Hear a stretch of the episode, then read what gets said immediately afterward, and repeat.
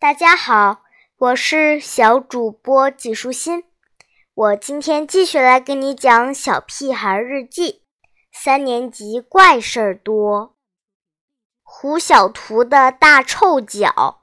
十一月二十九日，星期二，北风吹呀吹。猪耳朵，你告诉大家，三乘以六等于几呀？真糟糕！田老师提问我。嗯，也许是呃十六，或者嗯十七，嗯，也许是十八吧。我不敢肯定的说。你究竟在干什么？连这么简单的数学题都不会做？田老师的脸又变成了一只大红苹果。这当然不能怨我，这都怪胡小图。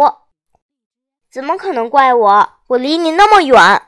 胡小图恨不得胳膊再长一些，好一把揪住我，狠狠揍我一顿。都怪胡小图的大臭脚，熏得我晕头转向。还三乘以六呢，就是一加一，我都快不知道等于几了。我使劲把鼻子往天上仰，仿佛这样就能离空气中弥漫的臭味远些似的。胡小图不好意思地把晾在外面的脚丫子收回鞋里。他有一双远近闻名的大臭脚，夏天的时候就把大家熏得够呛。好在那时候还可以开开窗户，空气流通起来，气味就淡了些。可现在是冬天呐，屋子关得严严的，臭味一点都没浪费掉，都钻进大家的鼻子里了。就是嘛，真的很臭啊！金刚也来声援我。田老师那么爱干净、爱漂亮，当然不喜欢胡小图的大臭脚了。他只能选择离胡小图远远的，再远远的。他告诉胡小图不许再放脚丫子的假，让他总出来溜达。可胡小图只乖了一小会儿。脚丫子又伸出鞋外面见风去了。香香果出主意，给他喷点香水吧。我妈妈总是给卫生间喷香水，然后卫生间就香喷喷了。卜一萌反对，他说：“就是喷一水桶的香水也没用，香味和臭味混在一块儿更恶心。”大家实在想不出好办法，只能在下课的时候。争先恐后的往外冲，离胡小图这枚臭气弹远一点，赶紧呼吸点新鲜空气。田老师笑着说：“看来胡小图的臭鞋子还有一个作用，就是把大家都赶到操场上做运动。因为天气很冷，好多同学不喜欢出去，就一直待在教室里，尤其女生。”田老师说：“这样对身体不利。”现在，为了远离胡小图的臭鞋子，大家一个不剩的都跑到操场去了。女生们跑得比男生们还要快。我问田老师：“为什么臭肉冻成冰就闻不到臭味了呢？”田老师告诉我：“因为被冻上后，臭味暂时不能挥发，而太热的时候。”味道很快就会挥发。我明白了，这就是胡小图的臭脚夏天比冬天要臭的原因了。也就是说，臭味会被冻住。第二堂课是语文课，田老师在前面带领我们读课文，他的声音甜甜的，像可口可乐。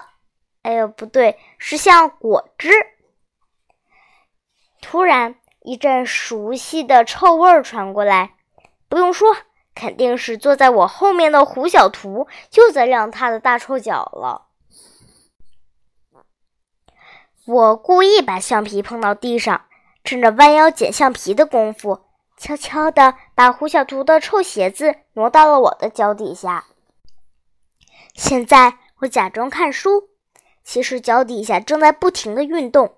把胡小图的臭鞋子传给了前面的刘坚强，刘坚强收到臭鞋子后，又传给了王天天，王天天传给金刚，金刚传给……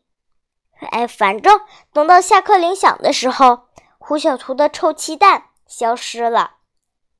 刚一下课，胡小图的大嗓门就嚷嚷起来：“我的鞋被偷走了！我的鞋被偷走了！”我们刚参加完足球赛的几个人笑得直不起腰来。金刚指着胡小图的光脚丫：“这么臭的家伙，谁稀罕偷呀？”“就是嘛！”我坚强捏着鼻子扇来扇去，“白给我都不要。”没有人会偷胡小图的臭鞋子，他的鞋子现在正好端端正正的在教室外面躺着呢。只不过他的臭鞋里倒满水，而窗外的温度是零下二十多度。钱老师说的真对，臭味也会被冻住的。现在胡小图的鞋子一点也不臭了。不过，胡小图好像不喜欢他的新鞋子。课间，十二月六日，星期二，太阳终于出来了。今天第一堂语文课下课的时候，我和胡小图闹掰了，我们不是朋友了，因为他吃了一根黄瓜，没有分给我。我们都已经说好了。无论什么东西都会平均分成两份，这才说明我们够朋友。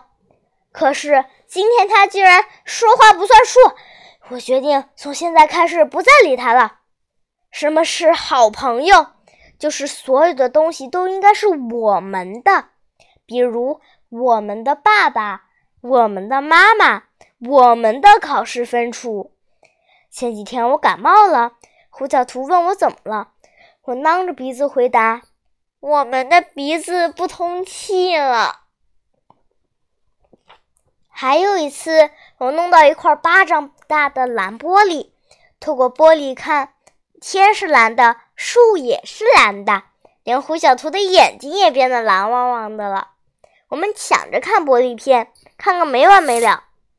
为了表示我和胡小图是好朋友，我狠狠心。想把玻璃片砸成两半儿，可可是用劲儿过猛，玻璃片成了一堆碎渣渣。为这事儿，我伤心了很长一段时间。可是现在，胡小图竟然不和我分吃一根黄瓜，所以我决定把胡小图从我的好朋友里开除出去。第二堂数学课下课的时候。我第一次一个人出去玩儿，我在沙坑里堆了个城堡，这是城墙，这是旗帜，这是哨兵。现在敌人开始攻城啦！我一会儿忙着守城，一会儿又假装自己是敌军，忙着攻城。玩着玩着，我觉得没意思极了，好像缺点什么。缺什么呢？缺一个。嗯，和我在一起玩的人，缺一个平时总跟我拌嘴打架的人，缺。我在心里拼命的不去想这个人，可是这个人的影子总是往我的脑袋里钻。对，没错，就是胡小图。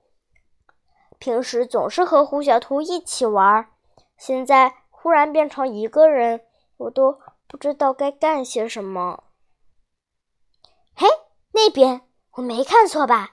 是胡小图，他正在朝我走来，手里拿着一袋牛肉干。你要吃吗？我可以分你一块。我想回答不吃，可是嘴巴不听我的话，竟然嘟囔出一句：“嗯，好吧。”一块牛肉干太少了。我还没来得及吧嗒吧嗒嘴，已经到肚子里去了。我望着胡小图手里的牛肉干，使劲儿抽动着鼻子，真香啊！那当然，胡小图吃的太快了，一转眼又一块牛肉干进了肚子。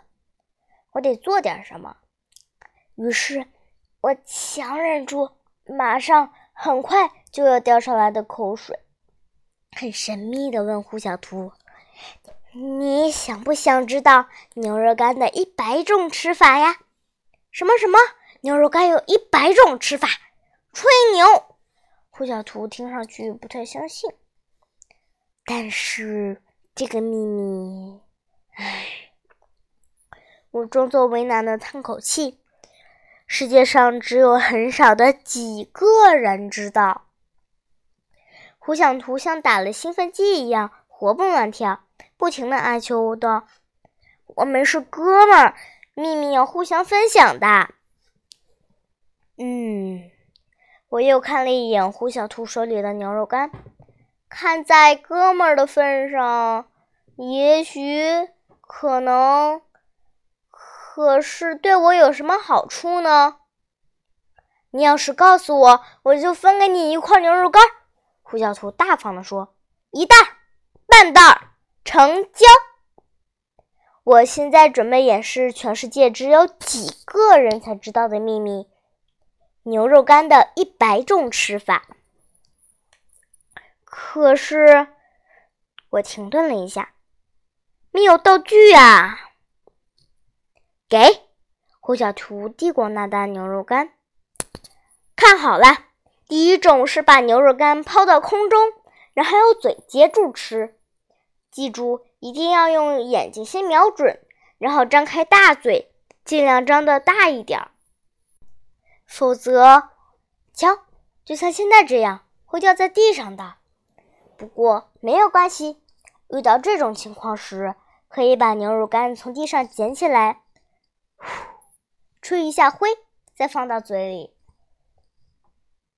第二种，先闻一闻味道，就是这样闻：把眼睛闭起来，深吸一口气，感受一下牛肉干迷人的香味。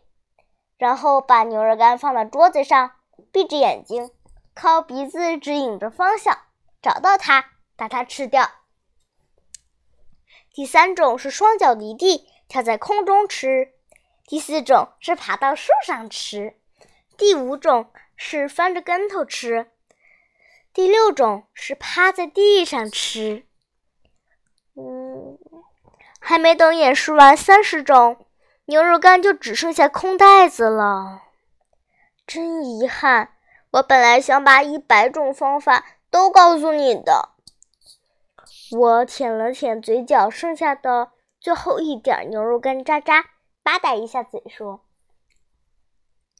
胡小图刚开始还傻呵呵的仰着脸，满脸都是崇拜的神情。可是过了一会儿，就反应过来了，他还生气的扑向我：‘你还我的牛肉干！’第三堂英语课下课的时候，我和胡小图又闹掰了，因为我吃了他。”一袋牛肉干。今天的内容就是这些啦，小朋友，拜拜。